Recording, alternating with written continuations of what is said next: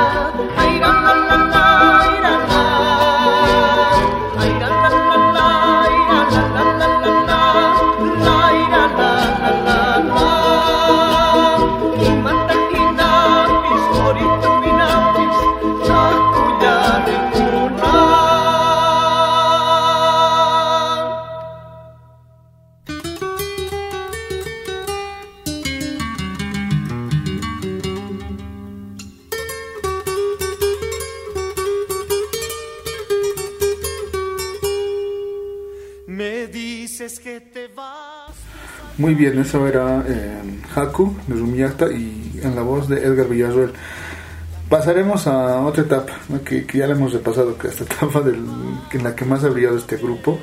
Y proyección. Proyección, sí. ¿Por qué particularmente, digamos, este... Vamos a pensar en el Yuri Ortuño como vocalista, digamos, como un buen vocalista. ¿Por qué para vos? He pensado en la etapa, en la, etapa. en la etapa esa, ¿no? Donde están Carcas, que íbamos, que íbamos hablando en el episodio de los Chuntunquis. Ya. Donde están Carcas, Proyección. Bueno, varios de estos grupos. Y creo que de entre todos esos, el que más destaca vocalmente pues, es Giro Ortuño. En este, en este momento sí, ¿no? Porque además, digamos, tiene una potencia en la voz increíble, ¿no? O sea, pucha, tiene un diafragma enorme el tipo. y claro, o sea, además tiene una tesitura, un registro bastante alto, ¿no? Y buenos bajos también. Sí, no. hay que también recordar que Yuri ha estado, en, bueno, ha sido creo que no ha fundado, sí ha fundado, ¿no? Proyección, ha estado en, bueno, ha estado en proyección. Está en proyección, sí, creo que no es fundador, pero poquito después ha entrado en Yuri. Ya. Después ha estado en Dúo Sentimiento. En Dúo Sentimiento. También ha tenido una etapa de solista por ahí haciendo música cristiana. Claro, ¿no? Sí, sí. Y también ha estado en Majalanta. Majalanta. Que es un proyecto cuando se salieron estos de los carcas, el, eh, um, cuando se salió Yáñez, se salió el Ronaldo Malpartida. Y el Mengoa. Y sí, también convocaron a Mengoa, entonces con eso que había quedado de carcas y proyección, claro. hicieron este Tomar en cuenta que primero muchos eran proyección, luego han sido carcas y luego han hecho Majalanta, ¿no? Majalanta, sí. Claro, porque claro, muchos Entonces músicos... los grupos no sea Fortaleza, Carcas, están por ahí. Están por ahí. No, pero a mí también me gusta bastante el Yuri, digamos, como canta, ¿no? De verdad me gusta como canta el Yuri. Tiene una, aparte de la potencia, tiene, digamos, un- una sensibilidad a la hora de interpretar los temas que es bastante bastante peculiar, ¿no? Y Sí, así como particular, ¿no? acabamos de ir con Haku, han debido ver el que es difícil pues hacer ese tipo de interpretación. Sí. Estamos viendo que lo técnico de repente no es lo que necesitas para poder hacer una buena interpretación de ese tipo de temas, Mm. pero obviamente lo logra Villarreal y también Yuri también tiene sus Claro, a la hora de interpretar una canción, digamos, por lo menos para mí, lo básico para un buen vocalista es primero que no desafine, ¿no? Entonces, vocalistas no desafinan, digamos, ¿no? Además, eh, la capacidad de transmitirte lo que están cantando, la interpretación, que es fundamental en un esa conexión, ¿no? A la hora de escucharlos. Estos no desafinan. Ahora, vos, si le pusieras, digamos, al, al Yuri, le, le hubiéramos puesto una escuela lírica de canto, viejo, sería pues, otra cosa, ¿no? Sí, no sé si hubiera pegado tanto. No, no hubiera pegado, evidentemente no. cuando, cuando te digo una escuela lírica, digamos, que los- lo que el cual tenía harto potencial, pues. harto potencial, o sea, realmente es una, una primera bien imponente es el Yuri, así a la hora de cantar, te imaginas así, qué tipo de coro le harías al, al Yuri, así tendrías que ponerle un Dexter Pérez, digamos, como bajo, ¿no? De, de repente un Bermúdez como un barítono por ahí, digamos, para que tengan esa potencia, digamos, de coro, ¿no? Y un segundo tenor así tipo, yo le quería secundar al Elmer, digamos, ¿no? Para, pero claro, si tuviera, digamos, en una banda, yo, ah, si tuviera dos vocalistas como el Elmer Hermosa y el Yuri Ortuño, evidentemente pues, el Elmer terminaría haciendo segundas, digamos, ¿no? Porque el Yuri es mejor cantante que el, que el Elmer, ¿no? Y es la misma escuela casi, ¿no? Ya, pues, ¿qué temita del. Yuri nos vamos a escuchar ahora? De Yuri sacado este tema eh, de Umajalanta, Ya. ya que es esa etapa donde dijimos que se reunió con algunos ex integrantes de Prisión y de Carcas.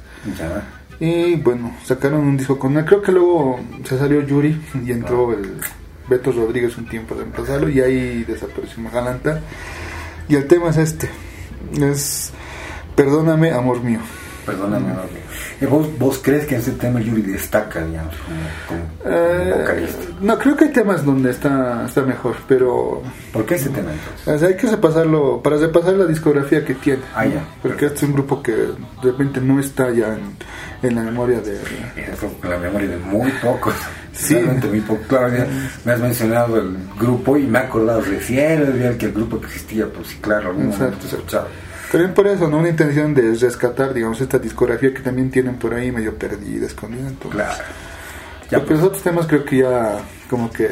Si no, Te lo ya sabe de sobra. Escuchar esos temas, nosotros terminaríamos cayendo en el cliché de, de poner solamente música comercial que se ha escuchado, ¿no? Y entonces la intención del programa claramente es otra.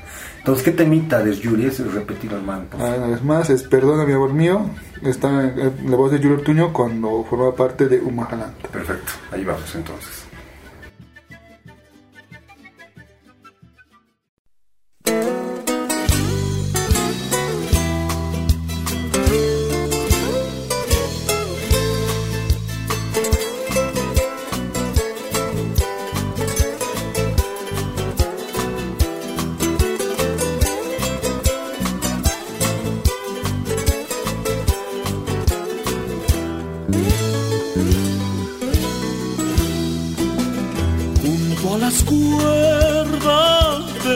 Guitarra. Bebí tu ausencia, sufrí tu olvido. Mi corazón seco y marchitado, lloro en silencio tu amor menguado. Yo en carne propia sufrí tu agravio. Ay, qué dolor, qué triste había sido sentir el peso de un cruel engaño. Ya ni la vida tiene sentido cuando un amor hiere por la espalda. Y yo en carne propia sufrí tu agravio.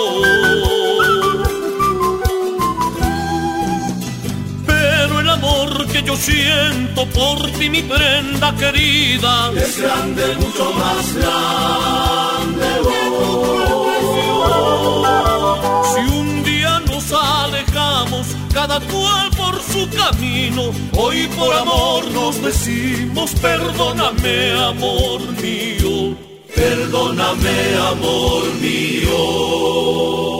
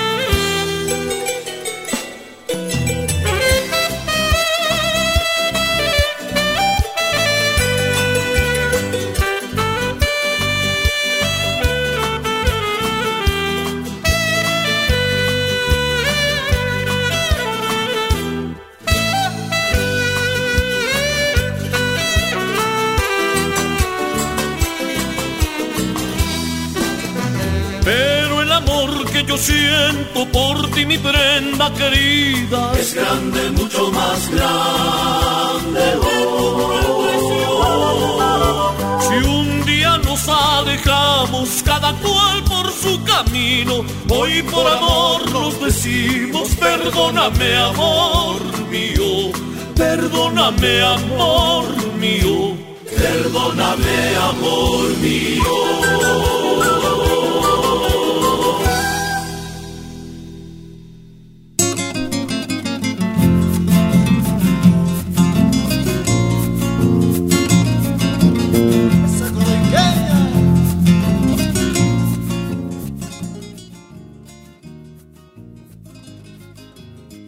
Muy bien, vámonos con el siguiente cantante, con qué vocalista es. Ah, dale, este vocalista lo he elegido yo, es el David Portillo, ¿no?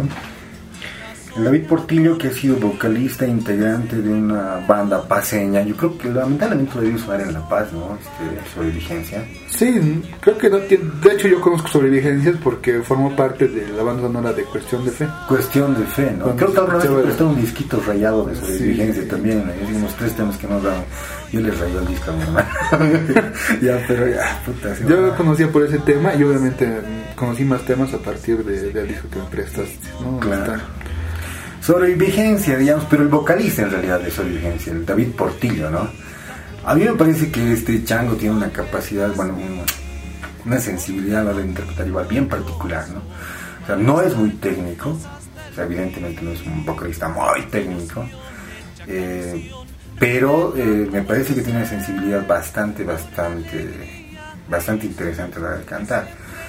El Portillo ha grabado, creo que un disco, eh, parte de un disco en vivo del Papirri, el más emblemático del Papirri, pues, de estos discos en vivo del 2006. Sí, que es el Papirri en vivo, ya participado con dos, tres temas, ¿no? Están en con dos Entonces ahí podemos, por ejemplo, ¿no? El Papirri se ha encargado siempre de, de ser cuatro de los, cuates de los músicos bien underground, ¿no? O sea, el Papirri podía codearse, ponte, con el Álvaro Montenegro, ¿no?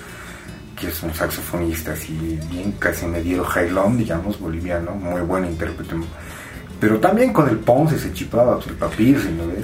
También se chipaba con el Juan Carlos Cordero, ponte, El Cordero que yo me imagino que también es de una extracción humilde, ¿no? Pero muy buen guitarrista.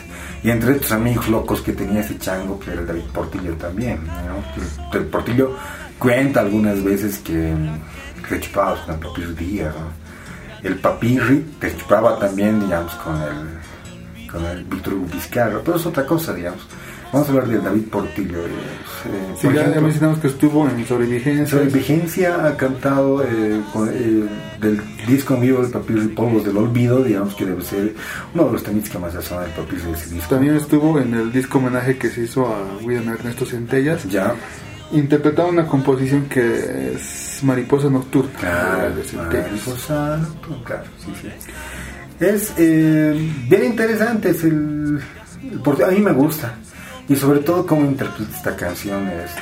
Ah, nos estamos olvidando de esta etapa que también estuvo como en Sabia Nueva, a un tiempo. De esta última etapa. De esta última etapa, ¿no? Cuando los Sabia Nueva terminaron de decepcionarme completamente. Yo quería volver a hacer trío, no sé, o retomarlo y como no, ¿quién era el otro integrante? Porque nos funaron y... Ya lo Cuellar. Ya lo Cuellar. Ya lo Cuellar y antes había otro más, pero ya lo Cuellar creo que entra Sabia Nueva a finales de los 80, algo así. Claro, y viene, digamos, a aportar con composiciones el Yalo, ¿no? Porque antes de eso Sabia, era, Sabia Nueva solo hacía covers o reversionaba temas, ¿no? Mm, sí, bastante. Él ya lo vino a aportar con composiciones, digamos. Claro, pero el, bueno, volvamos al David Portillo. El David Portillo también hace parte de no, no me acuerdo un rato nomás, ¿no? Bueno, este tema del David Portillo que ahí me recuerda a mi cumpleaños del 2015. Ah. del 2015, este, nos estamos en un boliche de aquí de La Paz con el Erland, ah, con mi amiga la Claudia, ha llegado un cuate de cocha, el Ray, este, estaba mi cuate el Chiqui Drácula, faltabas vos ahí, ¿no? Y faltaba mi amiga la Carla, para que sea a la noche de los cuates, ¿no? Y hemos terminado así, hechos mierda, bien chupados, con vinos calientes y cantando este tema del David Portillo de sobrevivencia en realidad, ¿no? ¿Quién habrá compuesto el tema? Pero digamos, aquí a mí me parece que la interpretación de David Portillo resalta harto, ¿no? Es Loco de amor de sobrevigencia. vamos a escucharlo.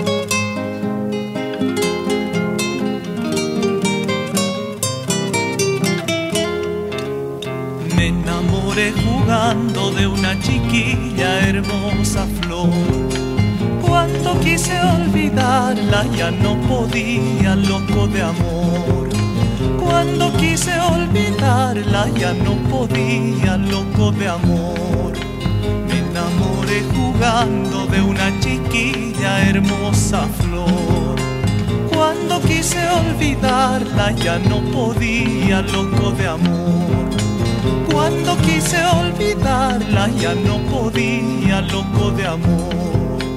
Dicen que la muerte causa el olvido. He de morir borracho, hecho pedazos, loco de amor. He de morir borracho, hecho pedazos, loco de amor. La ira la la la la ira la la la ira la la ira la la ira la la ira la ira la la la la ira la la ira la no me rindo a balazos solo a tus brazos loco de amor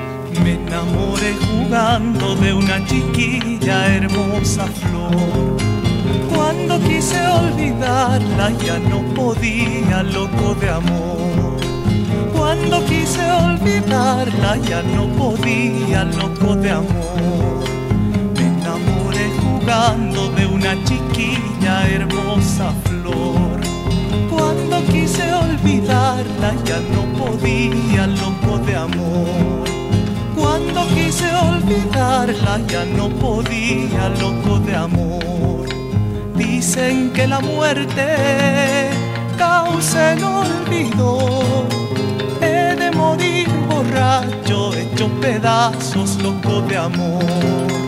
He de morir borracho, hecho pedazos, loco de amor. Aira la la la la, ira la la la la, ira la la ira la. La la ira la, ira la la la la, ira la la ira la no me rindo a balazos solo a tus brazos loco de amor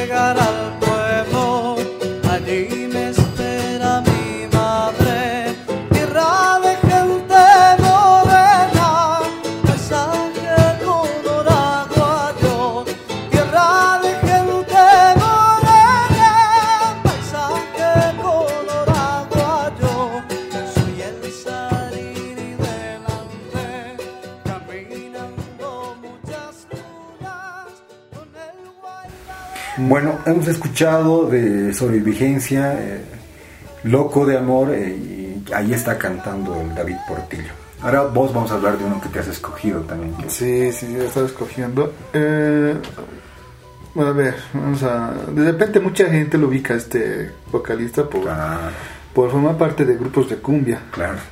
Pero son grupos de cumbia ya con ciertos de nombre, digamos, que están ahí en, la memoria colectiva mm. de los bolivianos, pues voy a hablarles de Juan Carlos Aranda. Claro.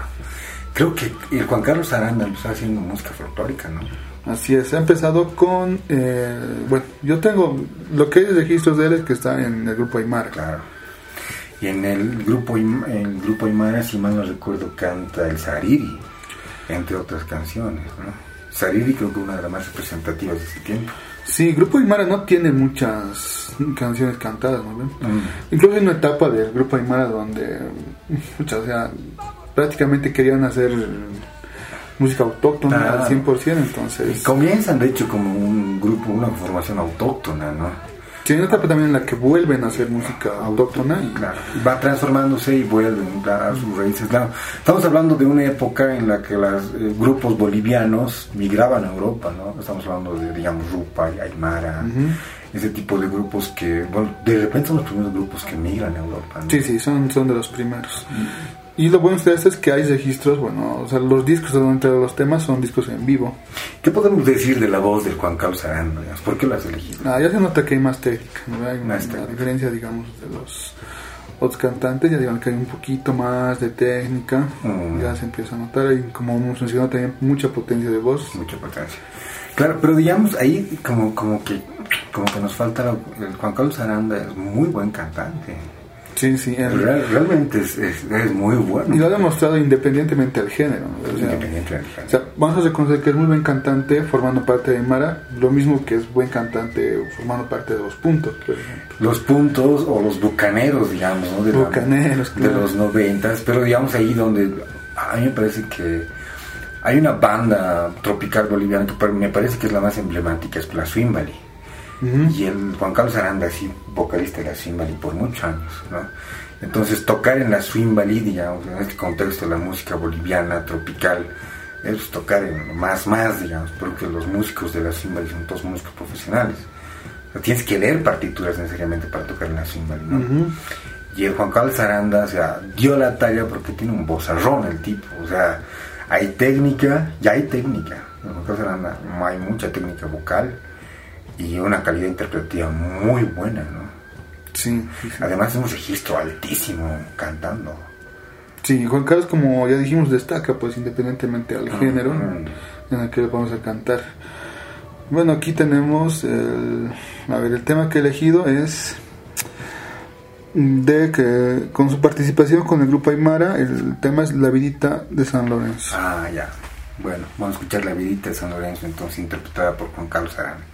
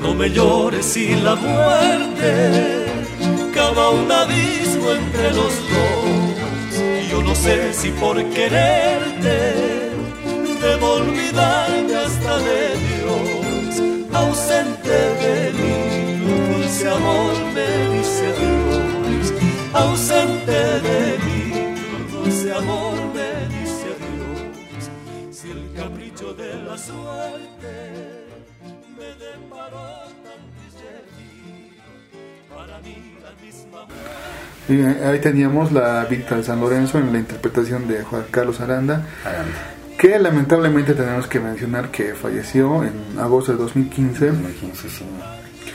No recuerdo el mes, claro, pero así reciente nomás, el que ha muerto el cual. Eh, sí, en agosto de 2015 había muerto. Ya. Sí, en, en condiciones bien absurdas, ¿no? Sí, no, por exigencias de ese mercado comercial que es la cumbia, tuvo que someterse pues a una cirugía estética para Bajar de peso, para- ¿no? sí, para una, una liposucción, creo que bajarse también la papa, bueno ya, Yo creo que he visto pues, alguna vez en, en la calle a este chango, al medio bajito, era gordito, y con unos lentes pupi pupi verdes, pues, así. Decía, puta, ¿qué onda, digamos, no? O sea, pero bueno, eh, ya son huevadas, son mis subjetividades, digamos, cada quien tiene derecho a tener los ojos del color que quiera, si quiere, digamos. Pero lamentablemente hemos perdido, digamos, esta voz muy linda de la música boliviana en general, por, por huevadas, ¿no? Sí, pues no, yo, yo también estuve atento esa vez a lo que pasaba en los medios de comunicación Mm. a raíz de la muerte de Juan Carlos. Y recuerdo que mucha gente empezó a descubrir su etapa en la música folclórica. ¿no? Recién. Y decían, y también había formado parte del grupo Aymara y ponían dos, tres temitas. Como descubriendo recién, como investigando un cacho, ¿no? Sí, o sea, ahora, ahora vamos a averiguar quién es Juan Carlos Aranda. Claro, pues estaba tocando en un grupo que se llama creo Irreversible, pues, ¿no? Sí, creo que no, sé, no ha vuelto a sonar más Juan Carlos. Claro, sustituido por el Beto Rodríguez, ¿no? Un cacho, pero que no, no fue, no, de bueno, no sé, ¿no? Y yo la verdad no sé cómo se mueve la música tropical en Bolivia, o sea, no estoy muy al tanto. Lo, lo que pasa es que nosotros hablamos un cacho de eso, es porque, puta, tenemos que ver forzosamente los noticieros de la mañana, Sí, lamentablemente se hacían, sobre todo en el Canal 2. en el Canal 2, y ponen pues grupos, ¿no? Entonces, puta, ahí nomás nos estamos informando un cacho de la música boliviana. No, yo la verdad no sé mucho la música tropical boliviana. Pero bueno, ahí estaba Aranda y lo hemos perdido. Ahora hablaremos de otro vocalista, pues que has elegido. ¿no? Así es, que mm, al principio no tenía ni idea de cómo se llamaba aquí el señor. Ya. Yo le decía que vaya. Claro, siempre el Kia vaya. No sabíamos su nombre y entonces, No sabíamos su nombre. para ubicarlo el. Lo hemos, lo hemos- claro, lo hemos escuchado cantando, por ejemplo, yo me acuerdo de este chango este, cantando en música de maestros, en la mejor etapa de música de maestros, ¿no? Cuando los músicos de maestros agarran partituras de los años 30 y hacen una interpretación a partir de las partituras. De hecho creo que está, creo que es el que graba el, es el de Boquerón. Claro, pues. Por una parte. ¿Y ese el es nombre? El nombre es, para que, para que no se nos olvide, es Miguel Ángel Torres. Miguel Ángel Torres. Que ya saben, forma parte de Quiabaya, música de maestros, pero también de un grupo un poco fugaz por ahí, que es Renovación Guara. Claro, Renovación Guara, ¿no? En esta eterna pelea de Guara, de los Guara, dividiéndose, volviéndose a juntar, así, ¿no? Como una pareja conflictiva. Entonces, en una de esas paradas, eh, el Dantius Quiano se queda con una fracción de Guara y el Juan Carlos Daza con otra, ¿no? Entonces, eh, como Juan Carlos Daza no cantaba un carajo, este, Kia Bayas pues, estaba con, con ellos, ¿no? Le daba un toquecito. Pero digamos, yo me acuerdo más de este, de este vocalista, muy bueno, muy bueno, de verdad, me gusta harto como can- me gusta su timbre particularmente en música de maestros, en este disco La Guerra del Chaco. muy, muy, muy, muy bueno, digamos, les recomiendo escuchar ese disco por la interpretación, ¿no? De, de que hace este, de, de este señor eh, de Miguel. Ángel Torres. Miguel Ángel Torres se había llamado de Miguel. Pero puta, estamos hablando de él hace unos 15, 18, 20 años tranquilamente que escuchábamos ya. Sí, sí, ya sabíamos que el señor destacaba mucho. Y que ¿no? cantaba muy bien, ¿no? Yo incluso me acuerdo de su cara, pero nunca sabía cómo se llamaba, ¿no? Después eh, tiene una etapa en Quiabaya, ¿no? Cuando se fragmenta a la Pacha, un cacho. Sí, lo Son que pasa es este que, tipo de- a ver, el- estos grupos creo que son impulsados por el, eh, el Truchas, ¿cómo se llama? Truchas, claro, no me acuerdo su nombre igual. Impulsa muchos de estos grupos tipo estudiantina y Sí. uno de esos ha sido Valle. Gironda, ¿cómo se llama? De Gironda, Truchas, Truchas. nuestro famoso Truchas. Sí, que es el que hace estos grupos así tipo estudiantina, los impulsa y luego... Luego, está- luego se pelea, aparece y luego arma otro grupo. Luego otro que es otra estudiantina y bueno y uno de esas estudiantinas pues es Quiabaya y ahí es donde está, el- can- está- cantan el tema este que son un poquito esa morenada de amor solterito Ah, sí, pero es una parte que hay que olvidar. Porque obviamente este que ya vaya a ser intención comercial de música, ¿no? Porque en ese momento era como el renacer, digamos, de, los- de- de las estudiantinas y la punta de lanza en este tiempo era pues, Alajpacha. sí hola ¿no? Aunque, digamos, las raíces de Alajpacha las podemos encontrar en este grupo que se llama Collamarca. Coyamarca. Collamarca, me parece que es el- la estudiantina más antigua hasta donde tengo entendido, ¿no? Sí sí desde de las sí la más antigua Mm, La más antigua debe ser Coyamarca. Son grupos bien bonitos, ¿no? Bonitos las estudiantinas. A ver, ¿qué temitas vamos a escuchar del... a ver siguiendo esa línea pues es que he escogido un tema que forma parte de la discografía de Renovación Guara creo que del, del único disco que sacaron y el tema se llama Piraín Dale, entonces vamos a escuchar el Piraí de Renovación Guara. sí, en la voz de Miguel Ángel Torres.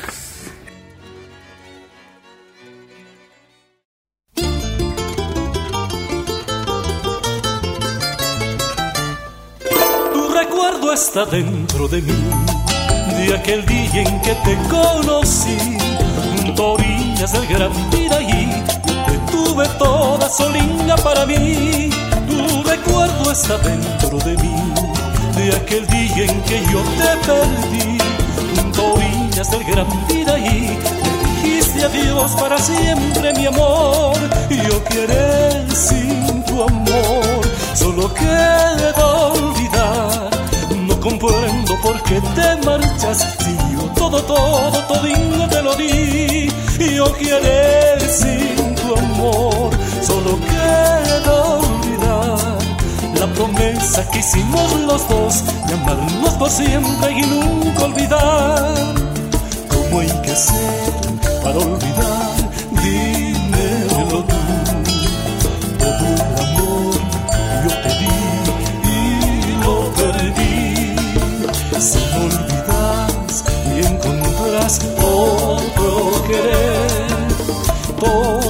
Más precioso de este cariño se perderá. Todo lo más precioso de este cariño se perderá.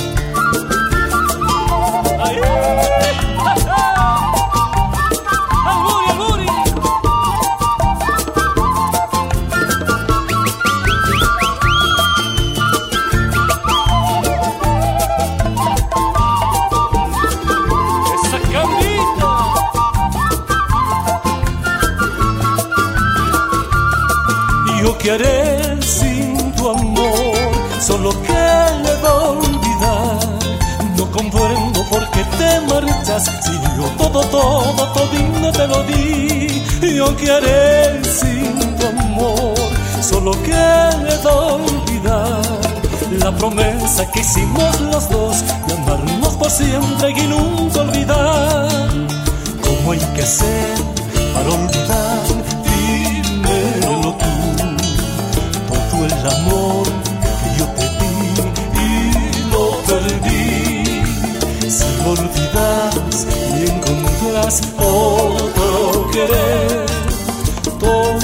más precioso de este cariño se perderá.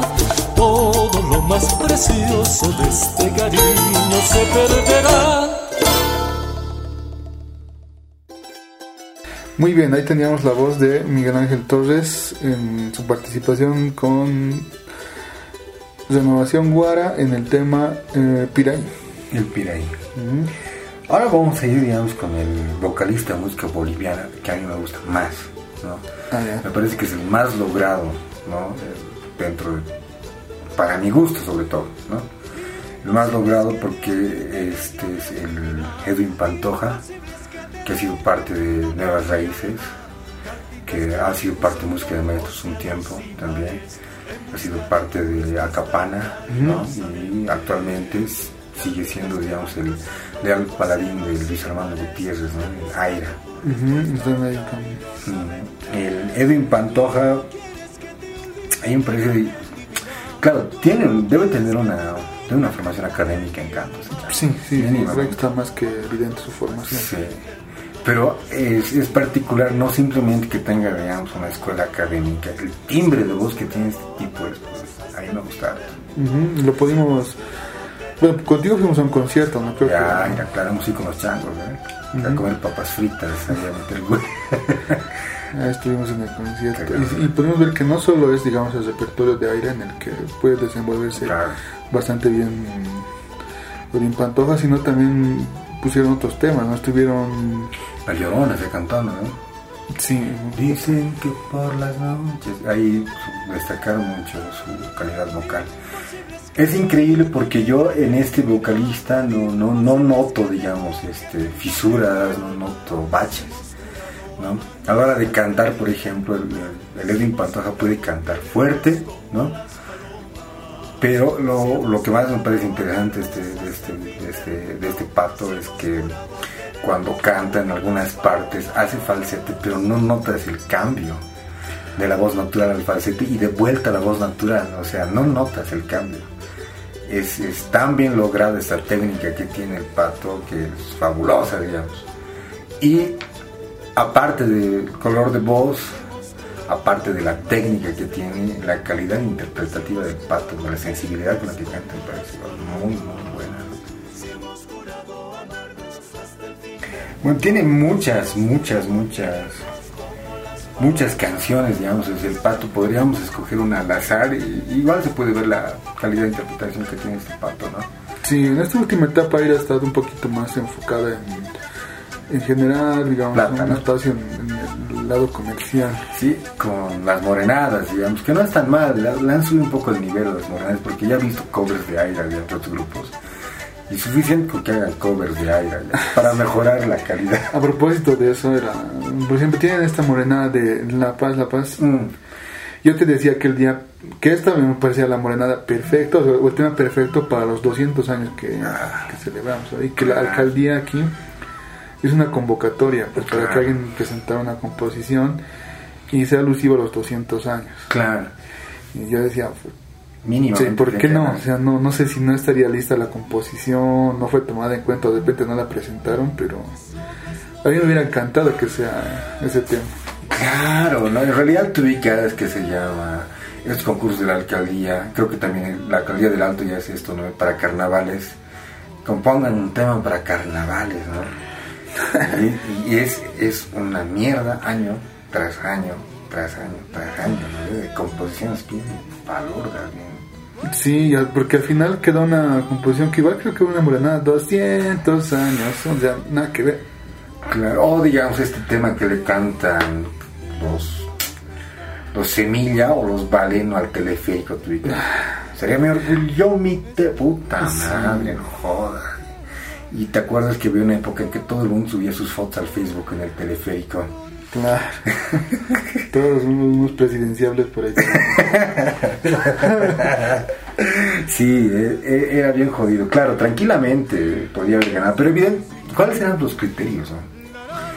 No, sé, a mí me parece muy triste que un, de un, desperdicio, digamos, que tengamos a grupos de este nivel, músicos de este nivel, y que no sean tomados en cuenta, que estén, mira, para un público muy pequeño Claro, cuando hemos ido al concierto de Aira nosotros, el público en realidad eran puros músicos, ¿te das cuenta? Sí, generalmente en los, conciertos que vamos es lo mismo, siempre son músicos. Músicos. Músicos que van a ver a, músicos que admiran, digamos, ¿no? que están en otro nivel, pero estos músicos que no pueden penetrar, que no pueden penetrar, digamos, esta capa, es, este impermeable de la música comercial, simplona, ¿no? Bien simplona, digamos, a la que estamos acostumbrados. Y no los merecemos, carajo. Si nos merecemos eso, porque, puta. Es, a ver, alguien decía, ¿no? Vos decime qué está escuchando una sociedad, ¿no? Y cómo está tratando sus animales, digamos, y vas a más o menos entender cómo está la sociedad. Nosotros estamos mal. en la Sí. música, ¿no? O sea, nosotros pensamos que la música boliviana, por ejemplo, se remite a las morenadas, ¿no? A los salais últimamente, sí. Yo creo que eso ya, ya, es, ya es el límite, ¿no? Ya- Mm, si tú ves, antes, digamos, eran, bueno, hace unos años ya era la morena, era un poquito la fea del baile, con La que baile. tenías un grupo un poco de, ya con renombre, pues tenías que hacer, ¿no? tienes que esquivarte la morena, digamos, para no caer en lo comercial, pero hemos visto, digamos, esos intentos de Aira, pero obviamente sin perder la calidad. calidad, ¿no? nunca, nunca, nunca. O sea, eso ha sido rico. O sea, las últimas morenadas de aire puta, sí me gustan. No me gustan como las. Ya, no volveremos tanto. Escucharemos de Leti Pantoja esta canción. creo que el disco se llama también Para Darte Amor, que si mal no recuerdo, de 1994. Ujú. No creo que es composición de Luis Armando Gutiérrez. Sí, sí, ¿no? y es para darte amor y para que vean la calidad vocal que tiene el pato, el Edwin Pantoja. Para darte amor entonces.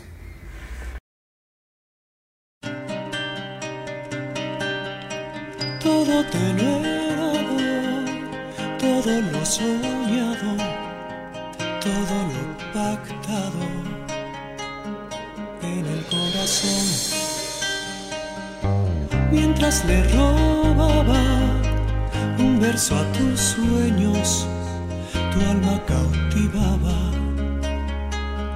toda mi ilusión, mi pequeña flor para darte amor, mi pequeña flor.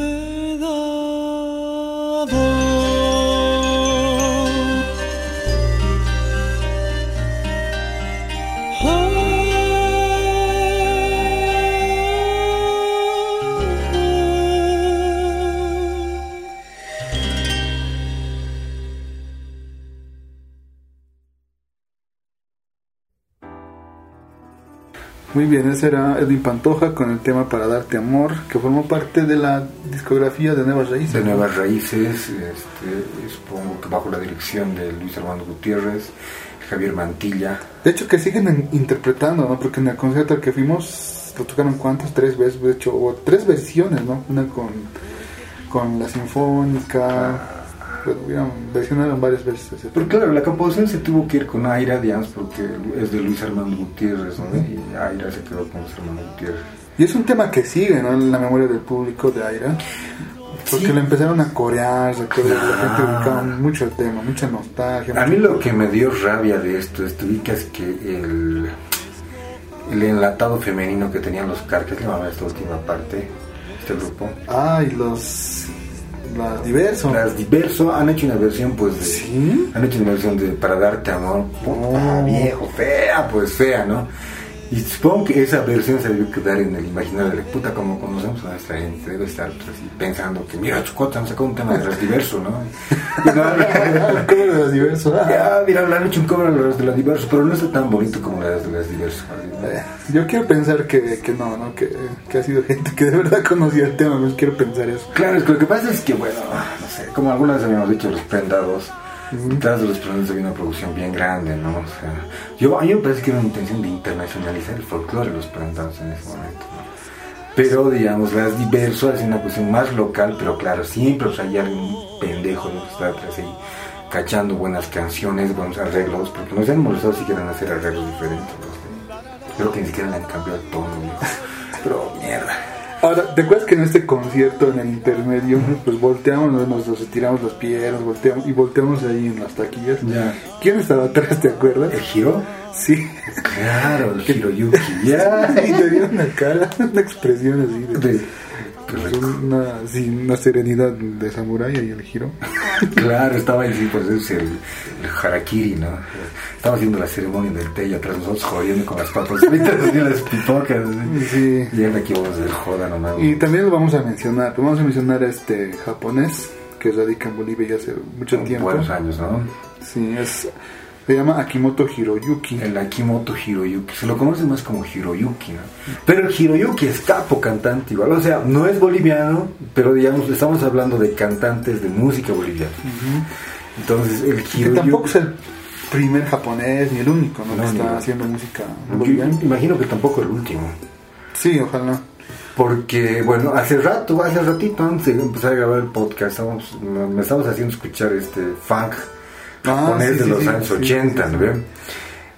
Y si no, si, si los cantantes no cantaran en japonés, tranquilamente pensaríamos que es funk setentero norteamericano. Sí, sí. Es un nivel, los japoneses tienen un nivel, eh, tienen una disciplina a la hora de hacer las cosas impresionantes, ¿no? Entonces no faltaron en esta medida, digamos, este, japoneses que se han enamorado de la sensibilidad de la música andina en general. Y este Hiroyuki se vino a Bolivia específicamente a hacer música boliviana, ¿no? Para que veas las intenciones que tenía el cuate, o sea, me refiero a, así, qué grande el corazón del chango, ¿no? Decir, no, a mí me voy a ir a un país de tercer mundo, ¿no? ¿Qué, De hecho, que hay un documental que lo vimos. No, no es un documental, es un programa japonés qué le hacen al giro, no? donde, digamos, es, es sobre eh, ciudadanos japoneses que viven en el exterior. Claro. Y en este programa pues ubican a las familias, generalmente a los padres, Mm. les llevan una maleta con un televisor y dicen, vamos a ver qué está haciendo tu hijo en tal parte del mundo. Ah, Y en una de esas pues se muestra, ¿no? al giro. Se muestran a Hyoyuki, eh, dónde vive, a qué se dedica, cuál es su rutina como músico. Yo me lo encontré una vez en el Tecos del Hiroyuki. Ujú.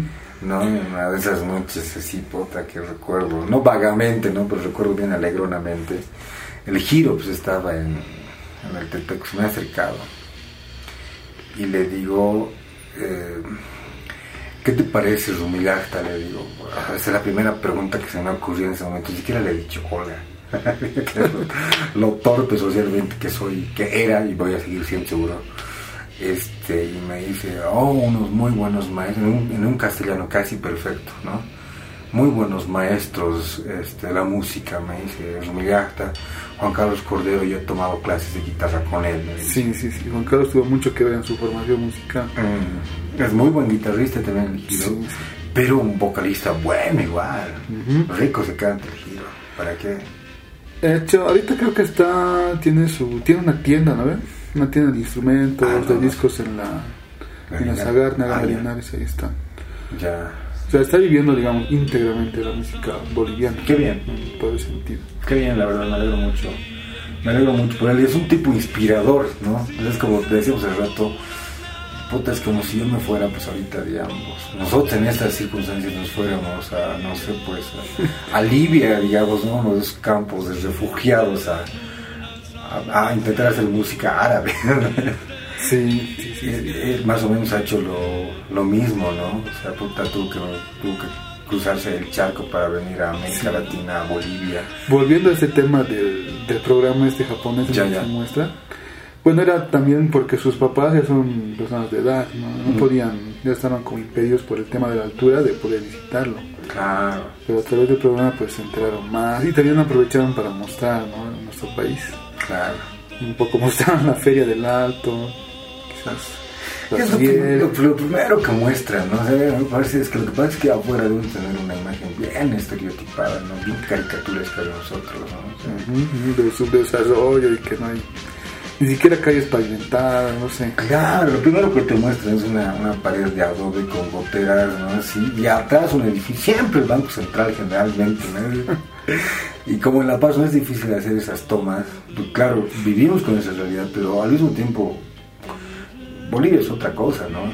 Es, mucho más allá que eso, digamos, ¿no? O sea, nosotros no nos ayudamos, nuestros medios de comunicación no, no nos ayudan, digamos, a, mí por lo menos me parece que no muestra una imagen objetiva de Bolivia. Siempre, siempre van a mostrar la, la llama, ese cóndor que sale en todos los videos de, música folclórica, este, la pobreza, ¿no? Y esos potosinos de la Sagárnega, digamos, puta que... Mm, sí, eso sobre todo. Eso es precisamente lo que hicieron pues en el programa. ¿sí? Mm, Mostramos como el otro extremo. Es lo que es, digamos, las metrópolis japonesas. Claro, las metrópolis asiáticas, esos tigres asiáticos de ahora, ¿no ves? Sí. Ese Seúl que tiene más de 20 millones de habitantes. Creo que Tokio está por los 40 millones de habitantes tranquilamente, ¿no? La ciudad más grande del mundo, ¿no?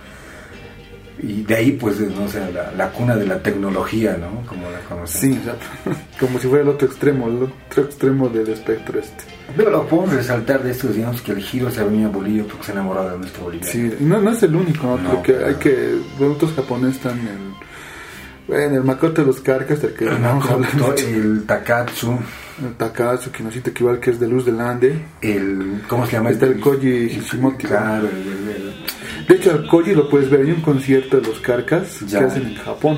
ya. Y de, como, como un entremés, digamos, empiezan a salir grupos japoneses haciendo temas bolivianos. Ya. Y uno de esos, uno de esos grupos de, de japoneses, pues está el Koji tocando vientos. No sé si eso es antes de venirse aquí. Seguro. Después. Seguro que sí. Seguro que sí. Lo que pasa es que creo que los carcas en los 80 han llegado a Japón. Algo supe también que Rumulgante, y seguro más grupos, ¿no? O sea, pero Rumulgante también llegó en los 80 a Japón. Y don Jorge me comentaba alguna vez que solamente salir de la ciudad de Tokio, o sea, llegar al aeropuerto de Tokio, del centro de Tokio, como tres horas de viaje. Ya, pues, en ciudades realmente monstruosas, ¿no? Pero lo que pasa es que me, parece que el japonés no sé pues qué tendrá con la música, ni en general, ¿no? Porque le llega, Sí, sí. le llega, ¿no? Sí, y puta le llega. Yo el otro día justo, che, justo mi hermano mayor me estaba hablando de esto, que estábamos hablando con Eloy, antes de empezar el ensayo, y me decía, ya, eh, creo que era un documental, algo así, de un tipo que lo seguía al Carlos Ponce, un japonés, ¿no? que miraba videos y videos del Carlos Ponce, cómo tocaba, lo miraba de perfil, pausaba el video, miraba cómo soplaba. Y me decía, claro, es un cacho el talento con la perseverancia y la disciplina que le ponen los japoneses. Ya, pues ahora escucharemos un temita del giro, creo que se habla harto. Sí. Muy bien, vamos a escuchar una composición de Alfredo Domínguez. El tema es Jilguero. Bueno, forma parte del primer disco de Anata, Sí. que es, digamos, el, el grupo con el que Hiroyuki se ha dado a conocer. Esto debe ser el 2005, final del 2005 creo que. Sí, porque luego se vuelve Anata Bolivia. Sí. Pero cuando todavía eran Anata, hacen- graban este tema. Y es bonito escucharlo, o sea, Sí. el Hiro interpretando el tema del Jilguero. Gilguero, y muy, muy buen timbre de voz, igual, muy lindo canto el giro. Mm, Escucharemos. escucharlo.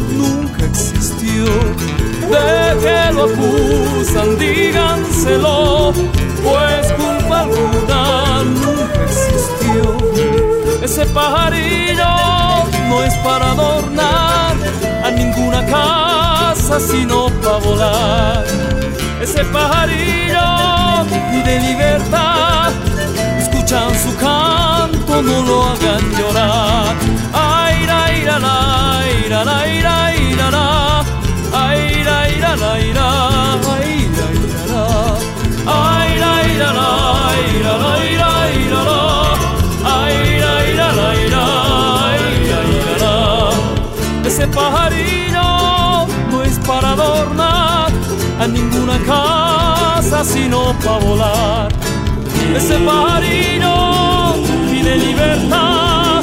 Escuchen su canto, no lo hagan llorar. Ay, la, ira, la, ira, la, ira, la. Ay, la, ira, la, ira,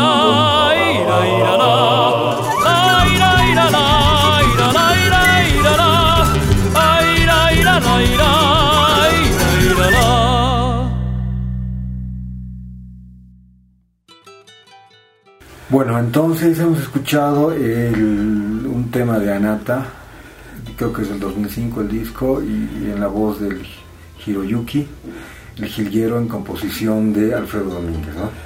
Sí, ahora tenemos, bueno, por una cuestión de no ser muy cargosos, muy pesados, vamos a hacer algunas menciones, ¿no? Mm. Quisiéramos, la verdad, poner temas de cada uno, pero ahí de fondo tal vez van a estar sonando. Por cuestiones de tiempo, en realidad, lo, lo que pasa es que eh, también sería aburrido, ¿no? Sí. Hay, hay muy buenas primeras voces en la música boliviana. Me, me pongo a pensar ahorita, digamos, en Jaime Junaro, por ejemplo. ¿no? Eh, el Wilson Molina también, que tiene... Tal vez vamos a poner un temita al Wilson Molina al final. Sí, vamos a hacer con Wilson Molina.